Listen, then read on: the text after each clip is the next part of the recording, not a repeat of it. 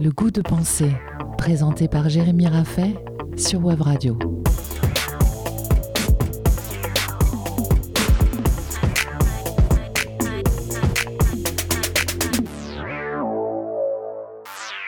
Et si penser le travail nous permettait de le rendre libérateur? Les Grecs de l'Antiquité considéraient le travail comme un châtiment humain, une nécessité qui s'imposait à l'homme à cause de sa nature imparfaite. L'homme étant marqué par la fragilité, mythe de Prométhée, et le désir insatiable, damnation des Danaïdes, il doit perpétuellement travailler pour combler des besoins naturels et nécessaires. Ainsi, le travail apparaît tout d'abord comme une contrainte naturelle qui s'oppose aux véritables aspirations humaines, qui s'oppose à la dignité humaine. Pour Aristote, les esclaves n'étaient pas des hommes, car ils étaient soumis aux nécessités naturelles.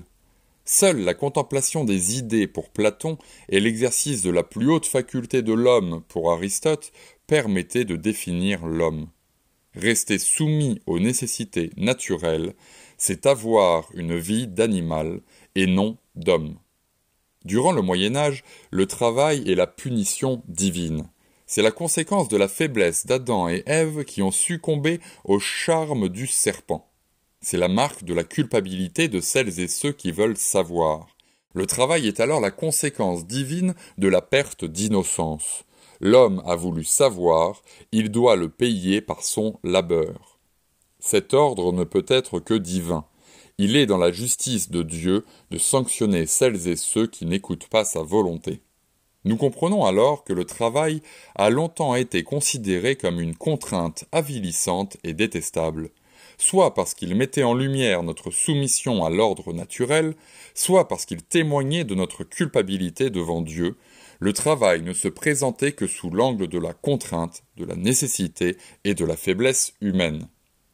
Il faut attendre Hegel et sa définition du travail pour définir ses bienfaits ontologiques.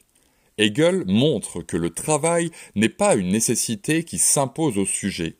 C'est au contraire l'occasion d'émancipation du sujet. Le travail, c'est la marque de la conscience dans la matière.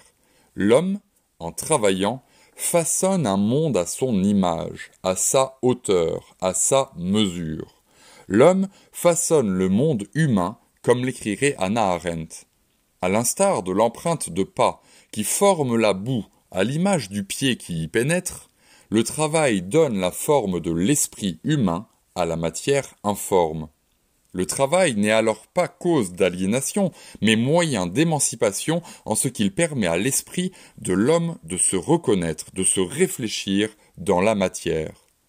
L'action de l'homme sur la matière est une action émancipatrice, car elle révèle à l'homme ce qu'il est et ce qu'il peut. Le travail révèle à l'homme son essence et sa puissance. Ainsi, dans la dialectique du maître et de l'esclave, l'esclave a ceci en plus du maître qu'il a les moyens de transformer le monde et de changer ce qui le détermine. Pour Hegel, la domination de l'esclave par le maître imite ou se construit sur le même modèle que la domination de l'homme par la nature. Seulement, en travaillant, l'esclave transforme la nature, il en devient maître, et en devenant maître de la nature, il se libère du maître. De son côté, le maître ou bien meurt, ou bien reste identique à lui-même puisqu'il ne travaille pas, puisqu'il ne se dépasse pas, puisqu'il ne dépasse pas sa propre nature. Donc, d'après Hegel, le travail est la condition d'émancipation de l'homme face à la nature et à sa nature. Mais il est aussi le moyen de régulation des rapports de pouvoir entre les hommes. Pour Marx, comme nous l'avons vu la semaine passée, le travail définit l'homme. Le travail est l'une des conditions matérielles et historiques qui font l'homme. Ce que nous sommes, ce que nous pensons et ce que nous pouvons dépend de nos travaux. Nous ne sommes donc pas libres de ce que nous sommes ou de ce que nous pensons. Nous sommes toujours et déjà déterminés par des conditions sociales dont le travail fait partie. Le travail est pour Marx l'occasion de comprendre les véritables enjeux qui animent le devenir humain. C'est la lutte des classes qui s'exprime derrière les conditions du travail moderne. Car l'ouvrier moderne ne travaille pas seulement pour assurer la production et la reproduction de sa force de travail.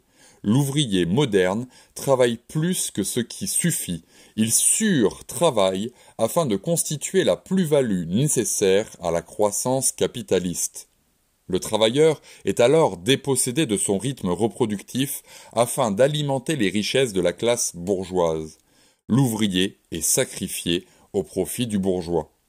Pour conclure, le travailleur se libère et s'émancipe lorsque le travail lui permet de se dépasser lui-même et de changer ce qui le détermine. Les conditions de travail doivent perpétuellement être réinterrogées pour ne pas prendre le risque de l'aliénation et de la soumission de l'homme aux impératifs économiques ou techniques. Enfin, le travail réinterroge les rapports de pouvoir et révèle les injustices sociales qui empêchent l'émancipation de certains au profit d'autres. Pour que le travail nous libère tous, il s'agirait donc de tous nous y mettre, mais pas dans n'importe quelle condition. Bonne fête à vous et surtout, partagez votre goût de pensée. C'était le goût de pensée, tous les samedis à 10h sur Web Radio, à réécouter et partager en podcast sur webradio.fm.